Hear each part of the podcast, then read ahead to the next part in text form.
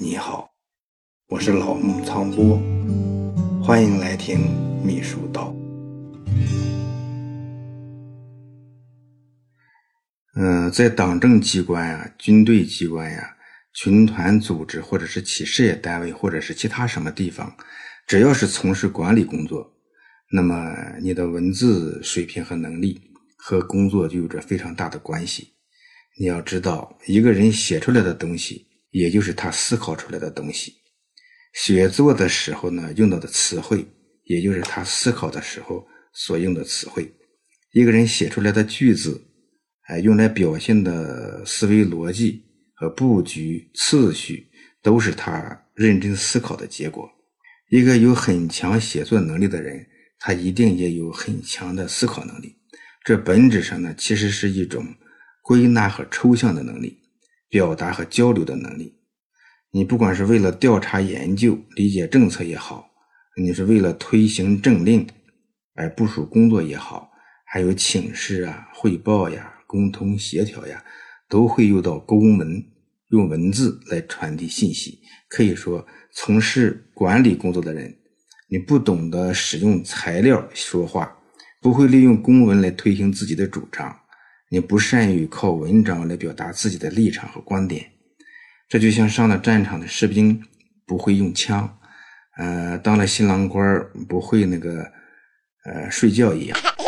邓小平就讲过，他说笔杆子、枪杆子，革命要靠两杆子。他还说拿笔杆是实行领导的主要方法，领导同志要学会拿笔杆。你仔细想想看。文胆们的写作能力，仅仅就是写作能力吗？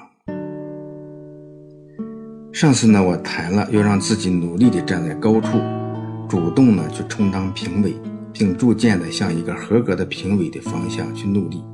之后呢，就有人发信给我，他说：“原来呀，我没有这种想法，总感到自己不够评委这个资格，但开始有意识地冲评委，让自己呢进入这样一个角色。”才觉得对文章的感觉真的是不一样了。在读文章和看书的时候呢，比原来想的深了，学的东西呢也真是更多了。这就是站位问题。人只要找准了角色，面对的世界都是不一样的了。努力提高自己对文章的鉴别力，的确是提高文秘写作水平的一个捷径。如果你悟不到这一点，就还会有很多的弯路要走。冲评委，把自己推到没有退路的评委席上，从名篇名著开始，深究文章的好与坏，要有自己的主见，带着质疑去评判材料和文章。我还谈到，冲评委要重视程序和效率。第一步看标题，一定要从大到小，从粗到细。第二步呢，也研究核心内容，主要评判观点立场。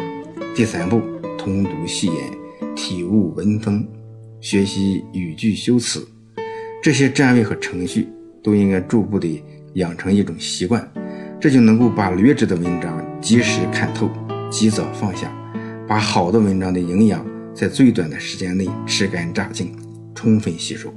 最重要的是在评价中很快的完善自己对文章的评价体系。为自己写好材料和文章立好标尺，定准方向。以上呢是上次谈文胆的秘密的第一个问题，叫做称评委。今天呢谈第二个问题，当保管。很多人呢他不会写材料，你就是给他一个很小的材料，他也接不了。一说材料就脑瓜疼，脑瓜疼。哎，写不了材料，除了本身没有文化，没有想法。没能力以外，其原因呢大致有这样三种情况。第一种情况呢是主观上不想写，不愿意写。大家都知道，写材料是一份苦差事，也不是所有的人都不喜欢写材料。但真正从心底好这一口的，呃，这种人很少。很多人不想干这差事，比如说家里有矿，嗯，我说家里有矿，这就算是一个借贷吧。就是代表那些条件非常之好的人，经济条件好，好像有矿，或者背景好，其实人脉呢也是一种啊更好的矿藏啊。总之呢，条件特别好，不用写材料来谋生，或者呢，呃，以此来实现人生的价值，人家呢志不在此。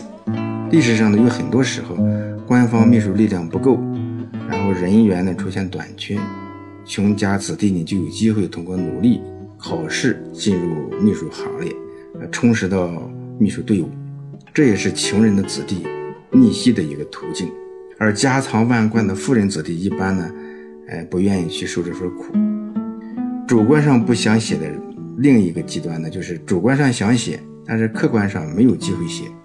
有的时候呢，即使是很优秀的文人，也没有机会写公文、搞材料来为社会服务。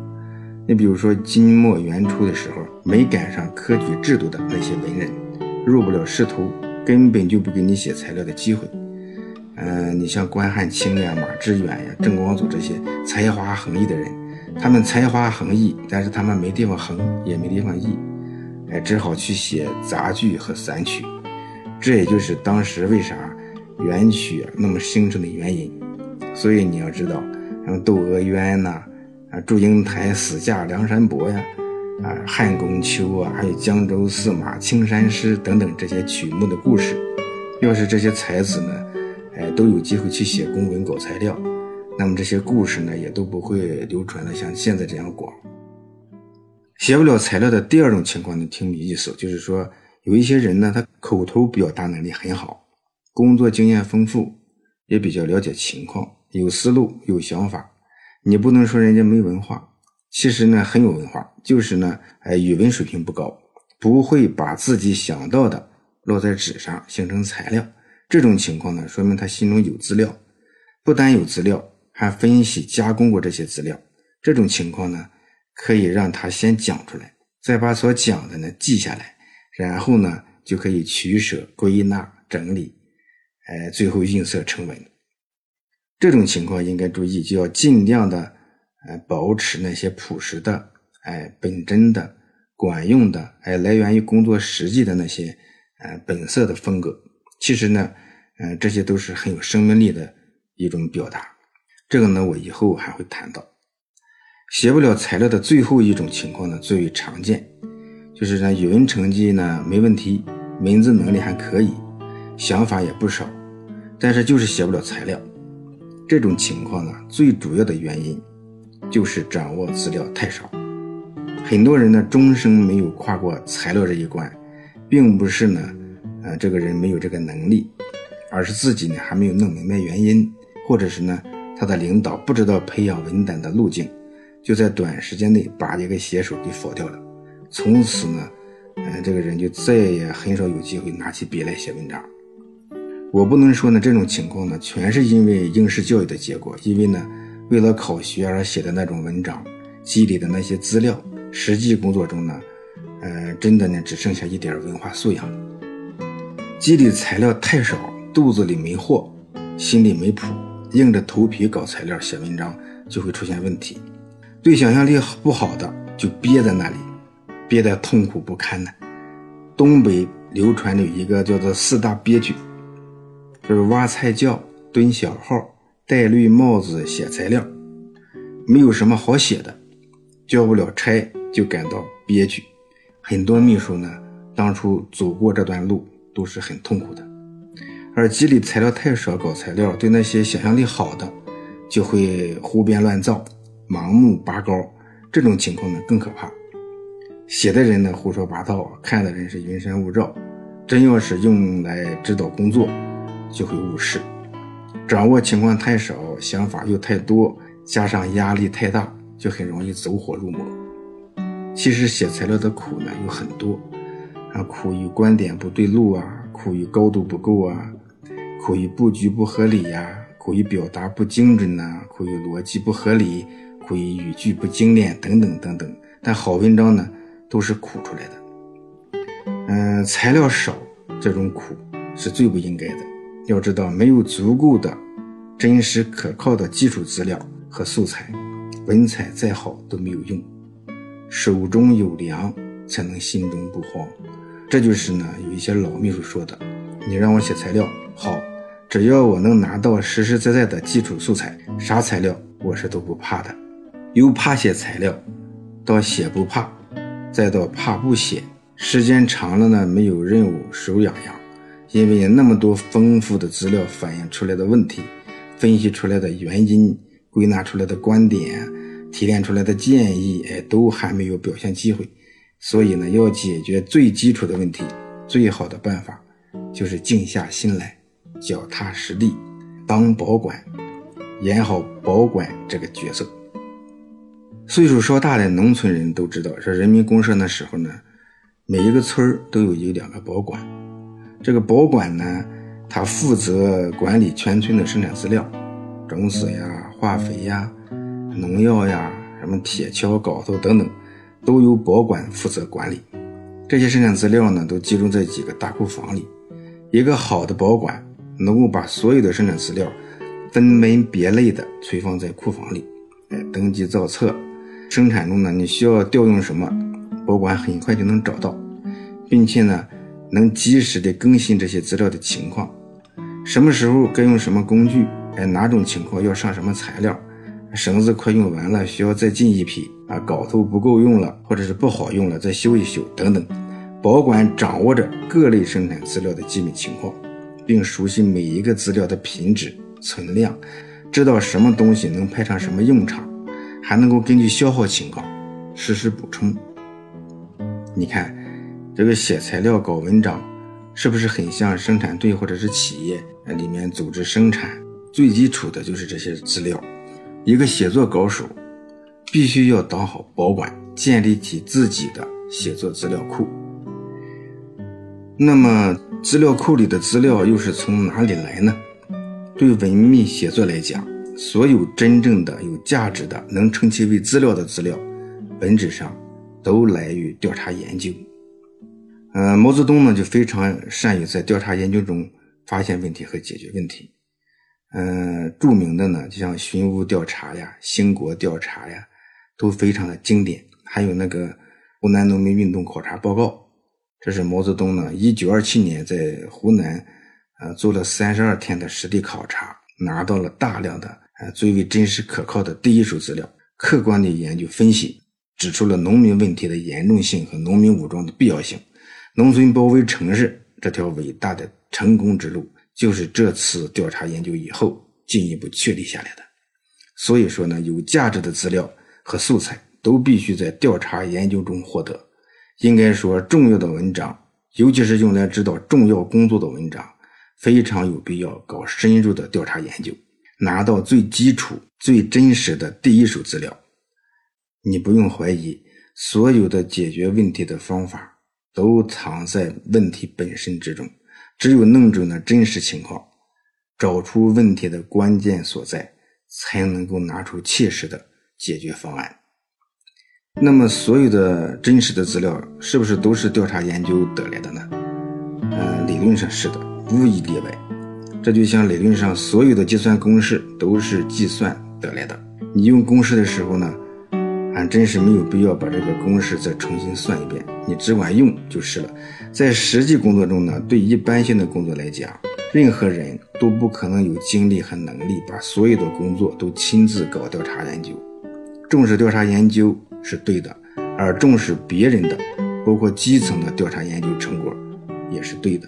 这也是很现实的选择。我们平时呢，向基层要的情况资料，哎，基层报上来的，还有座谈会上征求到的意见，还有网上能够查到的资料等等，这都是我们获取资料的重要渠道。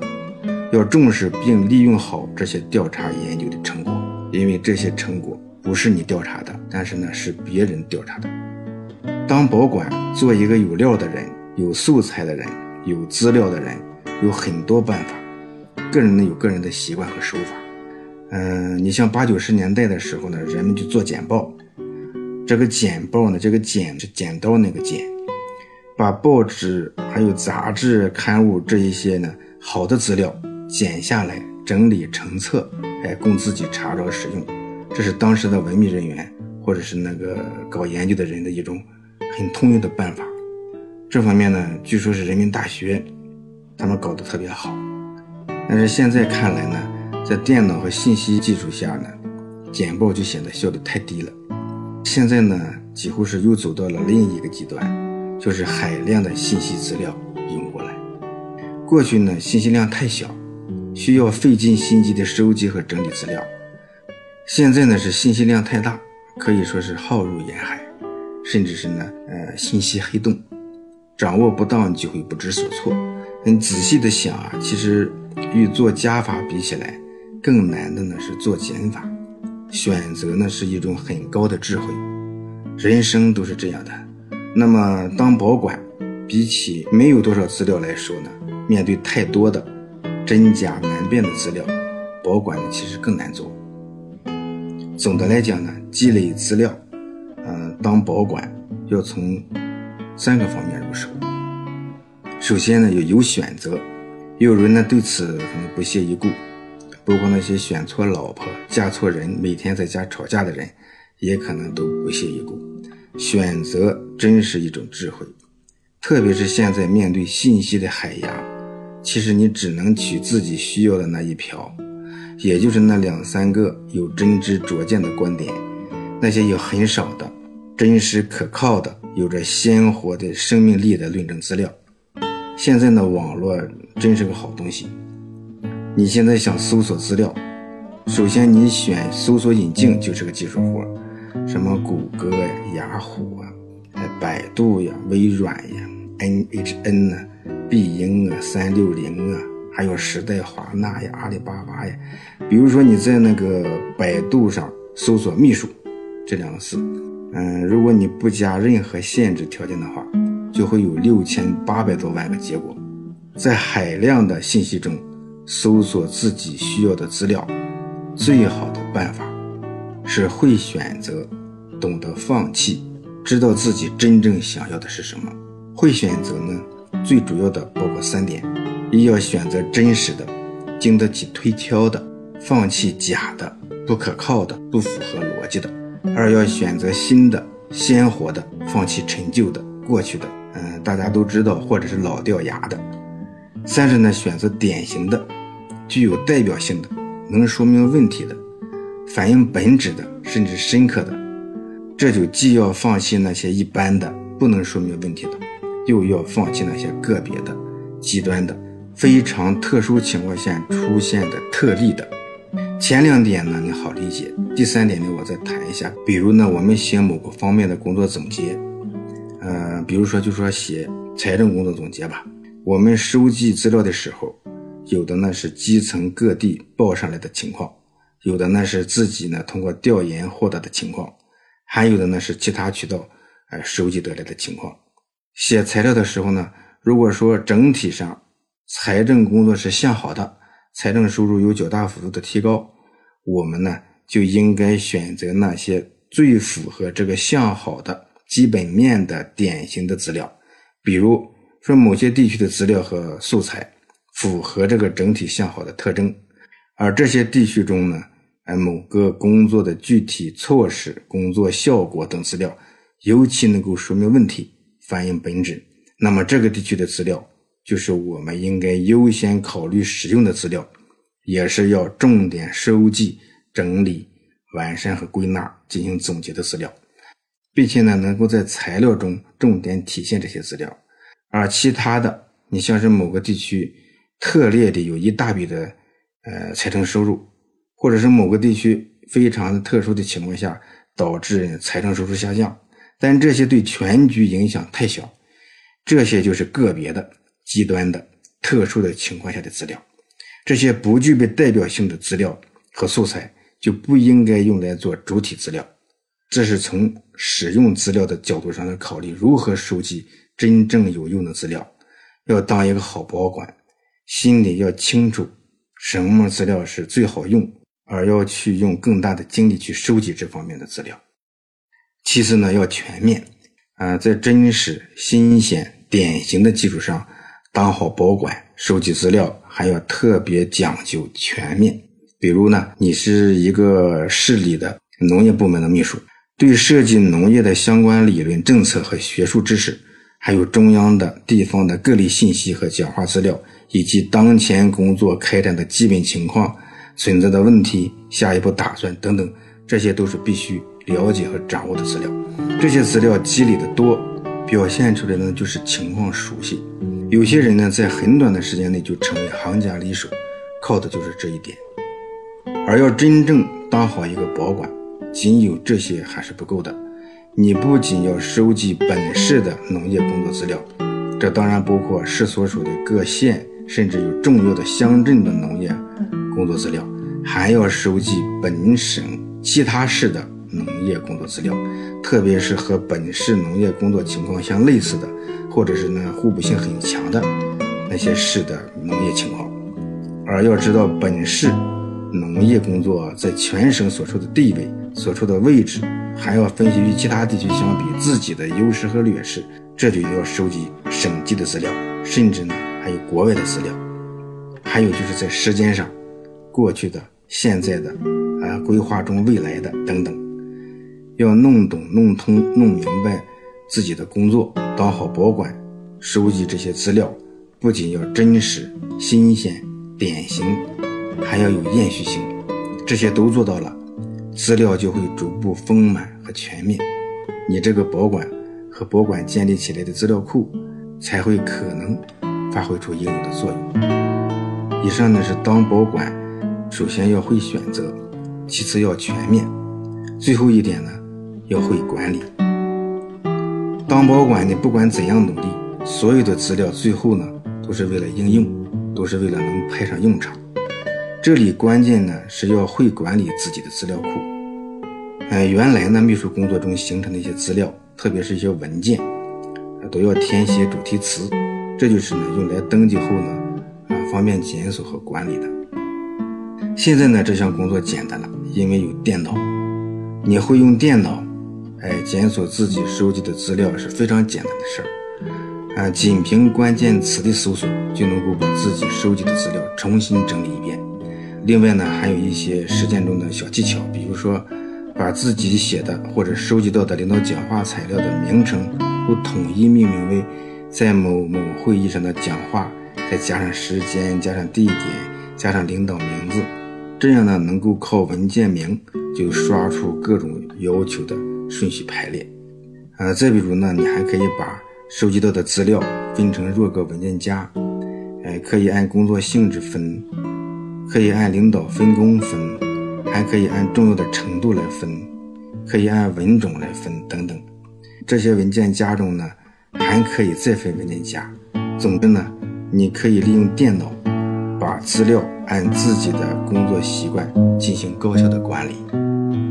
但呢，我还要说的是呢，是电脑，呃，只能做一些分类管理呀和基本的分析工作。真正要管理好这些资料。